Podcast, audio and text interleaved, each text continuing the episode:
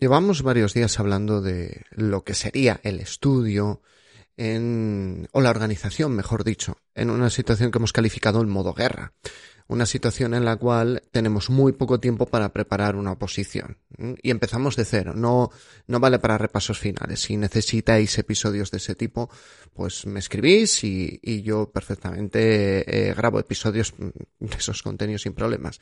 Hemos hablado en los días anteriores acerca de cómo organizarse, qué tareas son relevantes, cuáles mm, son tareas totalmente prescindibles, pero lo que no hemos hablado es que vamos a hacer una vez que nos sentamos a estudiar. ¿Cómo vamos a estudiar en un modo guerra, en qué cosas debemos invertir nuestro tiempo y en qué cosas no deberíamos de malgastarlo. Así que sin más, vamos a empezar.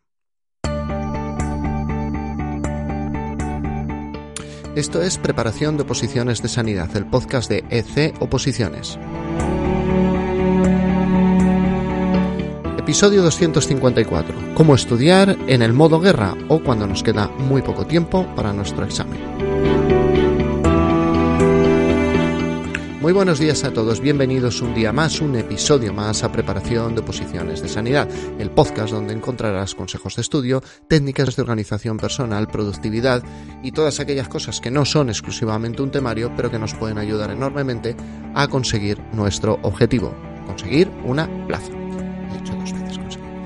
Eh, este podcast es un podcast pensado y que nace desde las oposiciones sanitarias. Es un podcast mm, para enfermeras, terapeutas ocupacionales, fisioterapeutas, matronas, celadores, médicos, en fin, todas aquellas personas que se quieran preparar una oposición sanitaria, pero también si venís aquellos opositores que estéis en otro tipo de oposiciones, también aquí vais a ser muy bienvenidos. Y como siempre, soy José Ángel Gutiérrez, enfermero, preparador de oposiciones, que compagina su vida profesional, su vida familiar con la preparación de oposiciones y de vez en cuando grabar este podcast. Bueno, llevábamos varios días hablando acerca del contenido, todo esto nacía por la oposición de, de La Rioja, entonces estábamos hablando acerca de cómo me voy a organizar si solo tengo dos meses para preparar una oposición. Hemos hablado de que hay que hacer un análisis, de que hay que clasificar las tareas, hemos hablado de qué hacer con aquellas tareas que no contribuyen significativamente a tu objetivo, algunas no se pueden dejar, pero otras sí. Hemos hablado también acerca de los riesgos, los fallos que no se deben de cometer porque no tenemos tiempo para rectificar, pero no hemos hablado de cómo estudiar.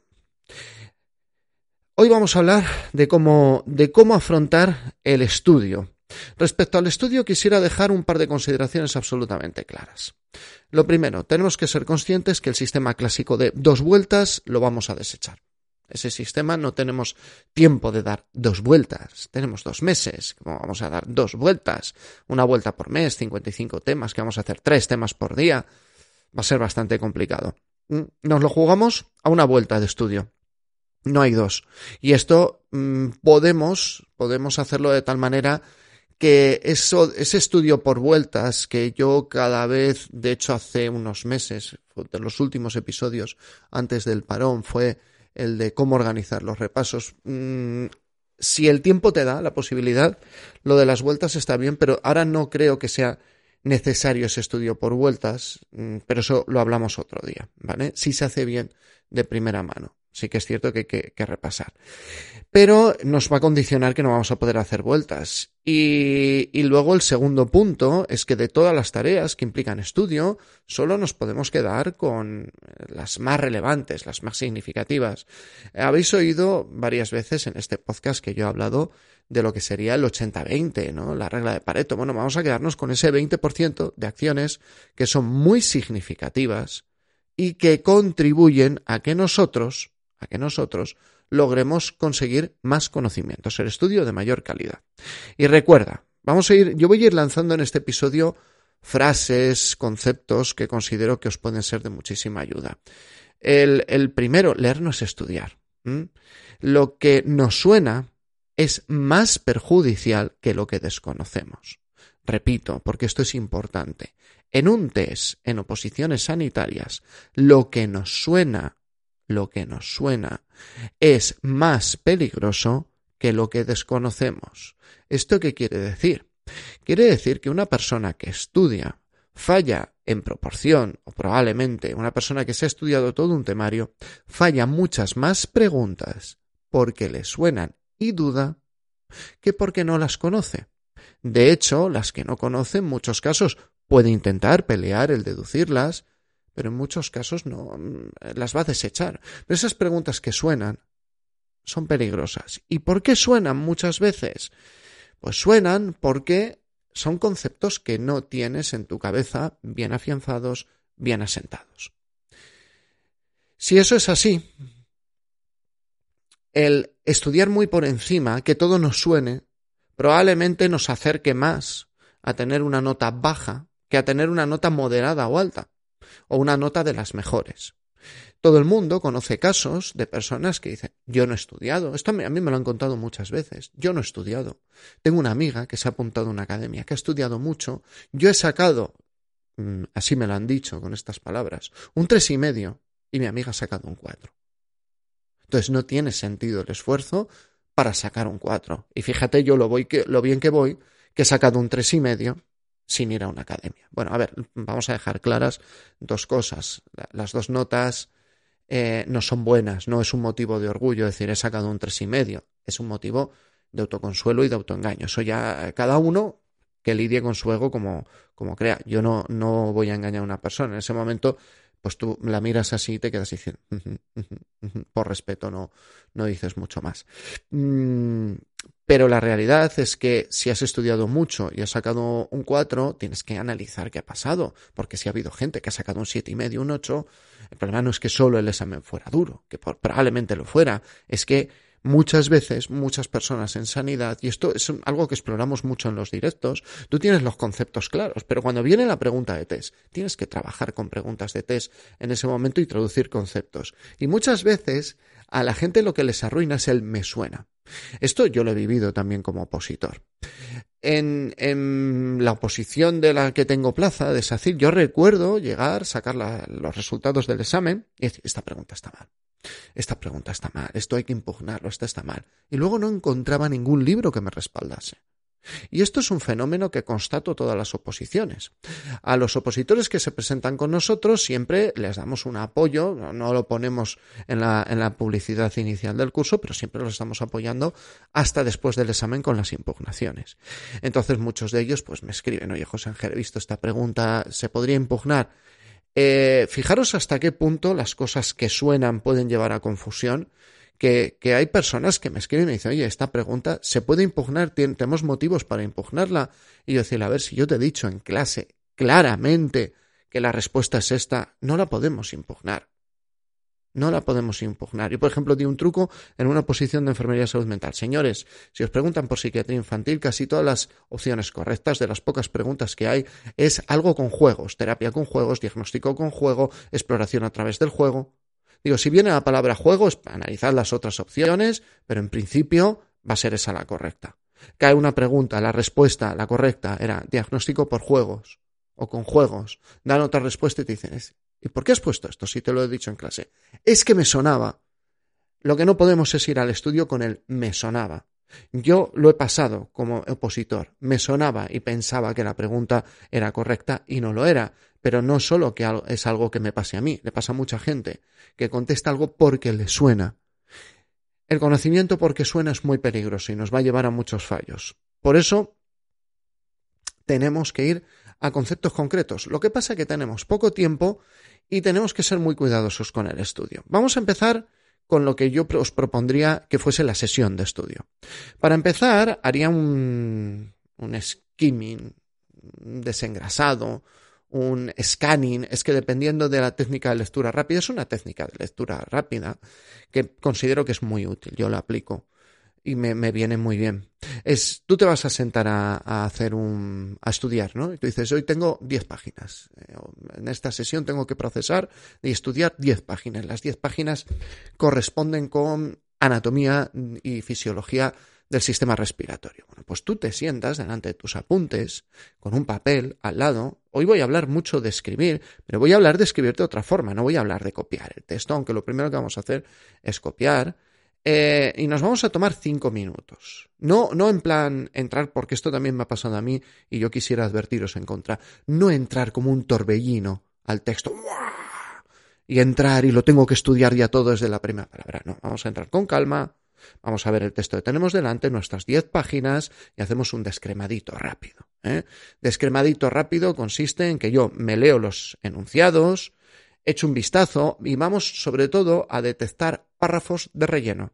Hay muchos párrafos de relleno. Mm, muchísimos. Introducción. El sistema respiratorio se compone en los pulmones y las vías aéreas. Señores, este es el ejemplo que llevo poniendo desde hace años porque esto se, recuerdo decírselo a una persona cuando yo daba clases presenciales de leer. Decirle, de verdad, necesitas, después de toda la carrera, memorizar eso otra vez. No lo sabes ya. La persona se me quedó como, como me lo voy a saltar es que no necesitas volver a estudiarlo. No necesitas saberlo. A haber cosas que son de relleno, las vas a detectar ahí, incluso puedes tachar ese párrafo y vas a apuntar en esa hoja los epígrafes que vas a trabajar. ¿eh?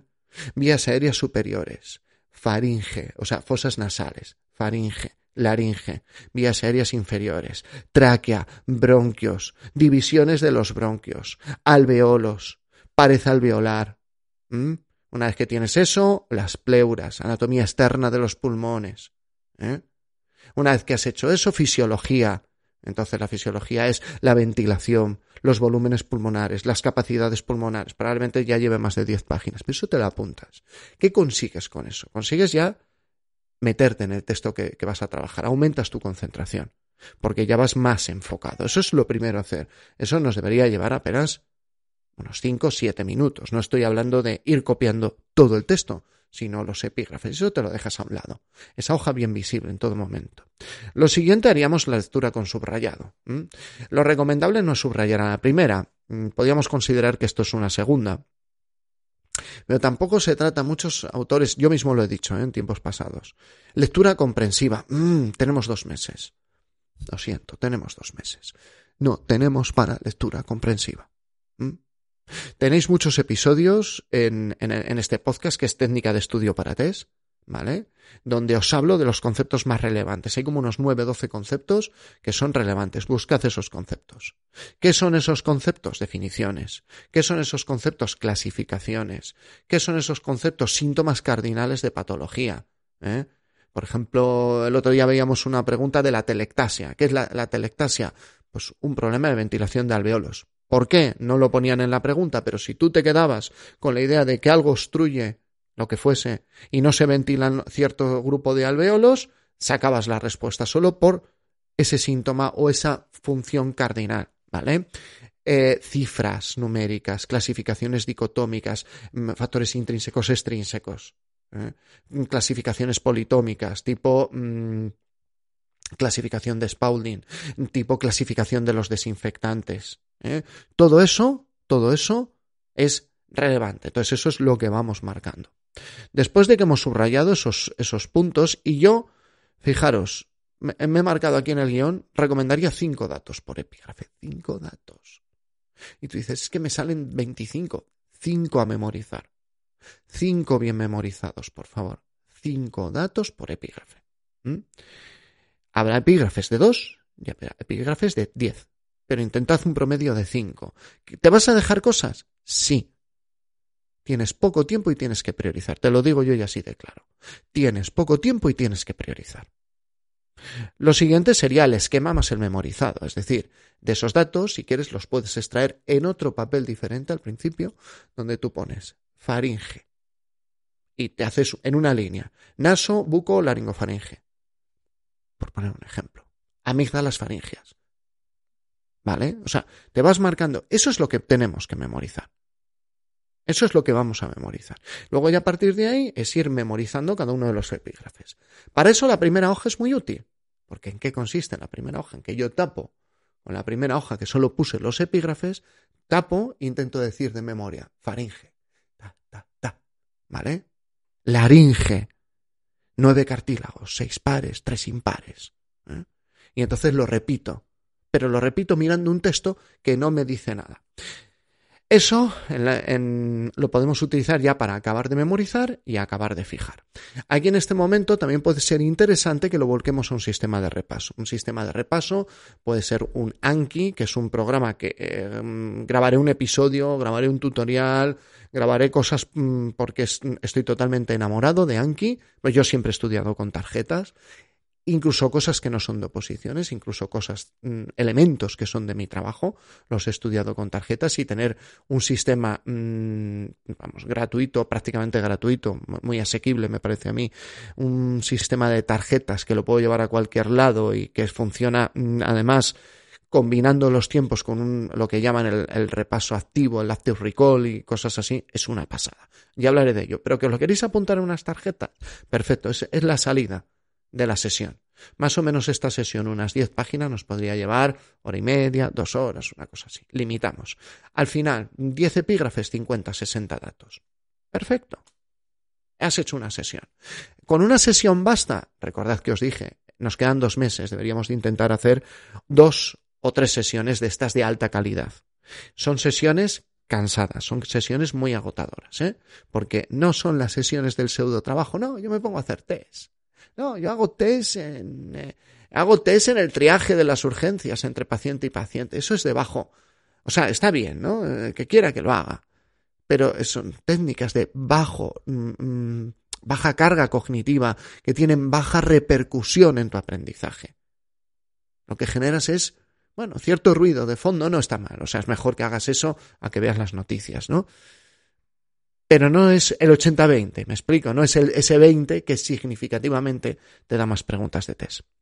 Lo siguiente que debería, que recomendaría para vuestras sesiones de estudio es que al día siguiente cogéis esos papeles de vuestras sesiones de estudio, donde habéis apuntado primero los epígrafes y luego los datos esquema, cogéis la hoja y cogéis y repasamos, mirando los epígrafes exclusivamente. ¿Os vais a olvidar de cosas? Sí, os lo aviso yo, os vais a olvidar de cosas. ¿Eso es eh, raro, anormal? No, eso es absolutamente normal. Entonces, ¿qué hago yo? Mm, pues mm, puedes no repasar al día siguiente y entonces no darte cuenta de lo que no conoces hasta el día del examen esto es como un, yo qué sé, un boxeador o alguien que, que, se tiene que preparar dentro de un peso y no mira la báscula. No, por si acaso, no, no tal. Y llega el día que tiene la pelea, que hacen el pesaje y dicen, mira, campeón, estás pasado 19 kilos. ¿Eh? Joder, es que no me da cuenta, coño, no tenías báscula. Pues esto es exactamente igual. Repasas lo del día anterior, intenta repasar entre 5 y 15 minutos, no más, que no te consuma mucho tiempo, detectarás cosas que no se te olvidan, esas las remarcas, las subrayas, las metes a repasar solo el día siguiente, lo que tú consideres, pero genera un sistema de repaso. ¿Vale? Al final de la semana. Las primeras semanas, sobre todo, así es como lo hemos organizado en nuestro curso Express el último día de la semana es un día de repaso. Es un día donde se cogen todas esas hojas que tú has hecho. Fijaros que os he hablado hoy de escribir un montón, cuando os he dicho un montón de veces, no escribáis, no escribáis. Pero es que el 90% de lo que vais a escribir, o el 80% lo vais a escribir de memoria. Y vais a jugar con vuestra memoria. No, no transcribáis. Pero ahí cogéis esas hojas, la hoja que llamamos nosotros en ECE Oposiciones la hoja pre, la hoja post, ¿vale? La hoja pre es donde apunto los epígrafes de lo que voy a trabajar, la hoja post es donde apunto el esquema. Entonces yo cojo la hoja pre, miro los epígrafes, intento decir de memoria todo lo que hay. Luego levanto y veo lo que me he olvidado y lo que he acertado. Y vuelvo, segundo epígrafe. Tercero, repasar no es leer. Insisto, repasar no es leer, ¿vale? Ese día eh, que tienes de repaso, lo tienes que volver a repetir, lo vas a repetir más rápido la semana siguiente y luego lo vuelves a repetir una vez más al mes. No va a dar tiempo a repetirlo más.